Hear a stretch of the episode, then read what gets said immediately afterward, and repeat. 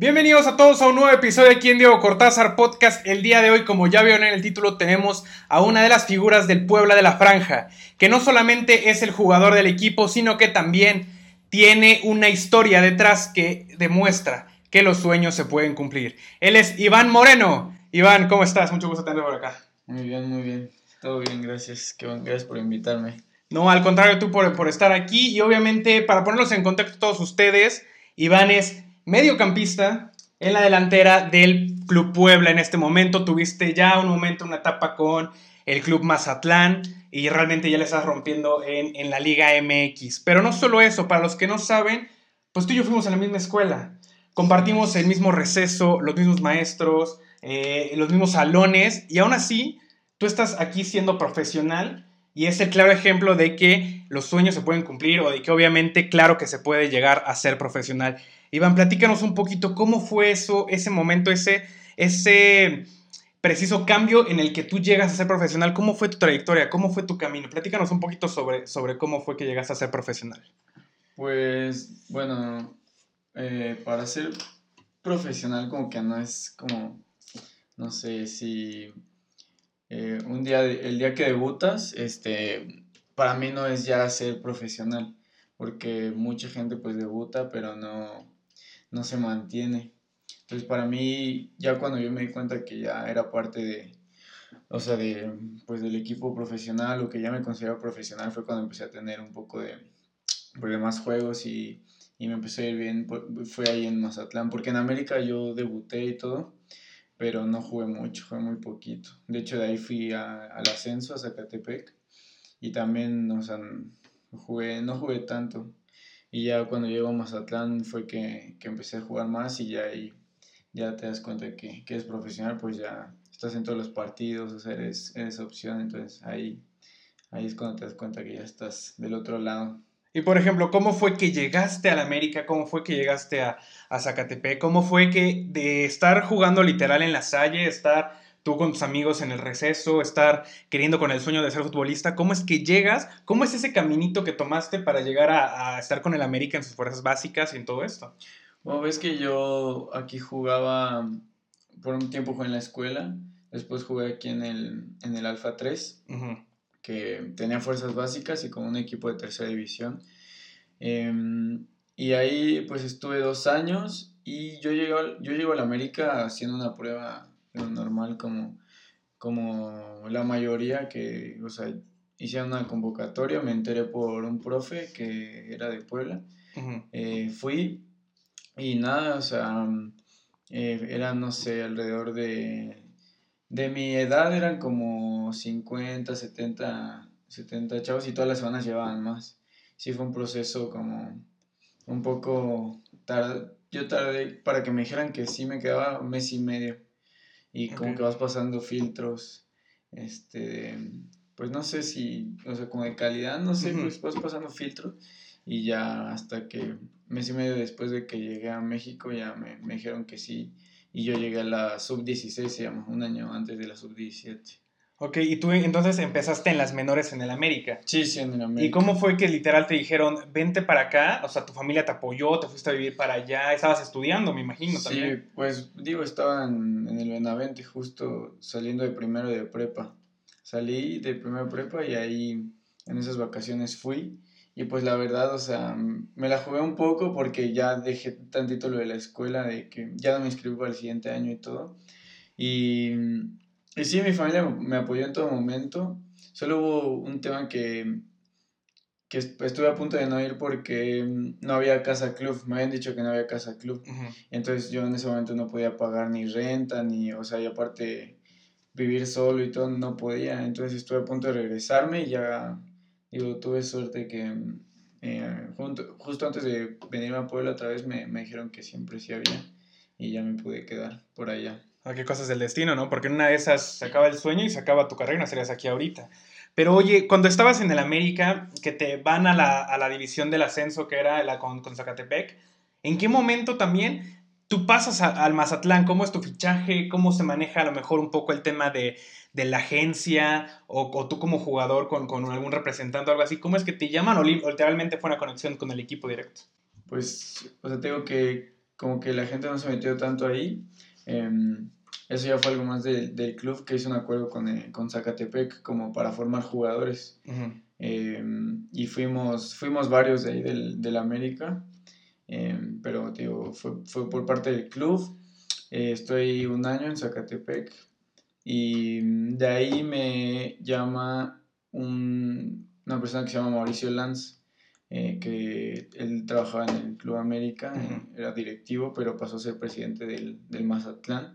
Y bueno, de hecho, cuando me llama, a mí me dijo que iba para Morelia. Ok. pero es que se, dio el cambio y yo ya ni siquiera llegué a ir a Morelia, ya llegué directo a, a Mazatlán. Mazatlán. Y por decir, ahora que tocas el tema de Mazatlán, es bueno saber tú como jugador, cómo viviste ese, esa fundación de un nuevo club. Fuiste la primera generación del Club Mazatlán, la primera temporada en el 2021. Eh, también cómo, cómo es esta nueva afición, cómo se entrega a la gente, cómo llegas a formar una nueva identidad en una ciudad en la que no había club. Digo, al principio fue difícil porque ves que estaba lo de la pandemia. El club empieza en el torneo de la pandemia. Eh, pues la gente, o sea, la gente estaba como emocionada y todo, pero pues no, todavía no vivían lo que era un partido y eso. Entonces al principio pues muy, o sea, digo, en la calle ni te reconocían ni nada de esas cosas. Y ya, pero en cuanto empezó a ir la gente al estadio y todo, ahí la gente es muy apasionada. Entonces, donde haya, donde haya fiesta, donde haya algo que hacer, ahí, ahí están y apoyan. Y la verdad que muy bien. A mí, a mí la gente me trató muy bien. En Mazatlán. En Mazatlán, muy buena, muy buena, muy buenas personas, la verdad. Y pues obviamente también compartiste vestidor con un medallista olímpico que fue Marco Fabián y obviamente... Néstor Vidrio y el piloto también. O sea, un, gran, un gran, bueno, un, equipo con renombre, ahí estabas tú también figurando entre los grandes. Y ahora llegas a, tu ciudad natal, a, regresas ahora al equipo ahora de Puebla de la Franja. ¿Cómo esta nueva etapa? Porque también al, lado de tu carrera, el Puebla está tomando una, un nuevo rumbo, un nuevo aire en el que llega con la, con la llegada de Nicolás Larcamón, que está teniendo esta fuerza el Puebla y que ha tenido muy buenos resultados en los últimos torneos. ¿Cómo es esta mentalidad del Club Puebla que trae ahorita este director técnico, que lo cual está llamando la atención de todo el país? ¿Y cómo es con ustedes en el vestidor? ¿Cómo se siente ese, esa larcamanomanía o los larcaboys dentro del vestidor? Bueno, el equipo ya lleva cuatro torneos seguidos entrando a, a liguilla, tres con, con Larcamón. Y digo, no es, no es ninguna sorpresa por cómo, por cómo trabaja, cómo, cómo maneja el grupo la verdad muy, muy buen entrenador. Y nada, pues eh, digo, es un reto difícil porque ellos llevan tres torneos ya entrando a liguilla, entonces ya de ahí para abajo ya es fracaso, entonces hay, que, em, hay, que, hay que subir el, el, nivel. Pero pues te digo, o sea, no es ningún secreto, se trabaja muy fuerte, eh, hay mucha exigencia, entonces es el, es el secreto de, de, de Nico, sí. Oye, Iván, pero tú estando en Mazatlán, ¿cómo es que regresas a, Puebla? Porque pues tú eres de la ciudad de Puebla, ¿cómo es que llegas a jugar ahora con el equipo de la franja? ¿Cómo fue esa etapa? Pues, digo, yo, yo sabía más o menos que como que ya me tenían visto, em, no por ser poblano ni nada, o sea, como que fue casualidad, pero bueno, un juego justo el de repechaje de que vinimos nosotros a jugar. Correcto, Mazatlán contra Yo entré de cambio y eh, Nico eh, en una jugada, creo que Memo Martínez se queda lesionado, no, no recuerdo bien quién, yo estaba pegado en su banda. Entonces ahí se me acercó y me preguntó que si quería regresar a mi casa. Ahí justo en el, en el juego. Y yo, yo creo que tuvo mucho que ver que en el partido allá en Mazatlán, porque la última jornada fue contra ellos y después el repechaje. Entonces la, la, última jornada jugué bien contra ellos. A lo mejor tuvo algo que ver y se me acerca y me dice que si quería regresar a mi casa. Y bueno, ya ahí, ahí este, yo, le, yo le dije, pues si, si tú sigues aquí en el equipo, porque ves que se, se, se platicaban que, que, que, a lo mejor se iba. Y ya yo le dije que si él seguía, que sí, que yo, yo venía para acá. Y bueno, ya hay otras, otras cosas que, que ya no se, se pueden decir, pero pero así fue que, que yo me enteré que, que, ellos querían que viniera. Y bueno, nosotros ves que nos terminan en penales. Sí, claro. Eh, Puebla siguió y ya en, en, las vacaciones este, yo estaba a punto de regresar ya a Mazatlán y ahí me hablan que ya, ya estaba todo, listo, todo hecho. Y ya, aquí estamos. Oye, qué interesante que el mismo entrenador en pleno partido fue el que te dijo que, que tenías al otro equipo al que estabas enfrentando, ¿no? Sí, sí, bueno, pero... Qué, qué gran anécdota. Sí. Pues bueno, sí, claro que el Puebla está teniendo muy buenos torneos y se espera mucho de ellos. Ya hace 32 años que el Puebla no es campeón de liga y pues obviamente esperemos que, que lo logren en un torneo cercano y obviamente que tú seas parte del equipo. Pero hablando de ti, ya vimos cómo llegaste de, de, la, o sea, de las fuerzas básicas de un equipo. Pasaste por, la, por una división más baja, que es la segunda, bueno, la división de ascenso en donde está Zacatepec o estaba. También cómo llegas del Mazatlán ahora al Puebla ya tienes en, experiencia en Liga MX, ¿qué sigue para ti? ¿Qué sigue para Iván? ¿Qué sigue? Supongo que eh, ahorita a corto plazo, pues imagino que es tener éxito con el Puebla. Pero de ahí en adelante, ¿qué sigue para tu carrera? ¿Qué esperas tú de tu carrera? Digo, ahora estoy pensando en, en el Puebla 100%, o sea, como dices, yo creo que tenemos equipo para competir y para ser campeones. Y, pero bueno, obviamente eso se, se, se gana con trabajo. Y digo, es eso, o sea, mantenerme en, en, primera división, destacar obviamente, no solo, no solo estar por estar, destacar. Em, ojalá algún día llegue lo de la selección. Por supuesto. Y, bueno, ya otras cosas que, que uno siempre quiere, ¿no? Como todos los jugadores yo creo quieren ir a Europa y eso, pero, pero primero, primero aquí en Puebla destacar y por ahí colarse alguna convocatoria de selección o algo estaría muy padre. Sí, no, y además también recordemos que después de Qatar el siguiente mundial es aquí en México. Imagínate tener un mundial en el que estés jugando, tú participando como jugador y obviamente con escenarios como el Estadio Azteca, inclusive estados, estadios en Estados Unidos, que realmente México es local. Pues bueno, Iván, antes de, de terminar en este podcast tenemos una dinámica que se llama This or That. Raúl Jiménez o Chicharito Hernández. No, Raúl. Raúl, pero por mucho. No por mucho, porque digo, el Chicharo es un ejemplo de superación y, y estuvo mucho tiempo en, en, Europa y todo, pero, pero Raúl. ¿Real Madrid o Barcelona? Madrid. Por siempre. Sí. Eso. ¿Nicolás Larcamón o José Luis Sánchez Solá, el Chelis?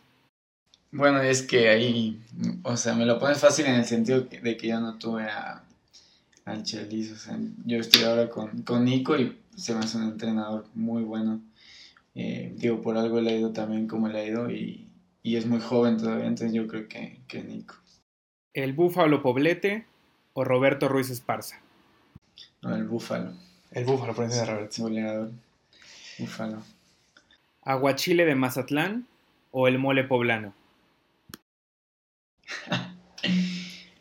O sea, a mí el mole yo sí me lo como, pero no es que vaya a algún lugar y, pida mole. Si me hubieras puesto semitas o cosas así, hubiera escogido las semitas o no sé, hasta las quesadillas. Pero te quedas con el aguachile. Sí, entre el aguachile y el mole, el, el aguachile, porque el mole no es, no es mi favorito. ¿Lionel Messi o Cristiano Ronaldo? No me gusta esa pregunta, la verdad. Pero, o sea, a mí el, el estilo y aparte que yo, digo, cuando era chico eh, me levantaba a ver los partidos de Cristiano en el, en el United y pues me encantaba verlo. o sea, por eso, por el estilo y todo me gusta más Cristiano, pero se hace que, o sea, que no se pueden comparar, se hacen como los dos mejores de hasta de la historia. No me gusta elegir entre uno u otro. Pues bueno, Iván, algo más que quieras agregar, fue un gusto tenerte por acá. Realmente también es inspirador como parte de nosotros, conociéndote desde hace mucho tiempo, que estés triunfando y aparte que estés en el equipo de tu casa, ¿no? Que estés en Puebla. Entonces, pues un gusto que estés por acá. Iván, ¿algo más que quieras agregar en el podcast? No, nada, muchas gracias por la invitación. Pues bueno, ojalá que estemos teniendo esta entrevista en un futuro ya como en la final o incluso siendo campeón y obviamente nos vemos para el siguiente mundial que seguramente ahí vas a estar, ahí vas a estar, Iván. Pues bueno, no olviden seguirlo en sus redes sociales que aquí van a estar apareciendo, obviamente. Sigan todo el partido, toda la temporada de, del Puebla y obviamente síganos en nuestras redes sociales, arroba Cortázar Podcast, arroba Diego Garcort. Ya saben, se vienen muchas más entrevistas y pues coméntenos a quién más quieres que entrevistemos en este, en este podcast y pues nos vemos en el siguiente episodio.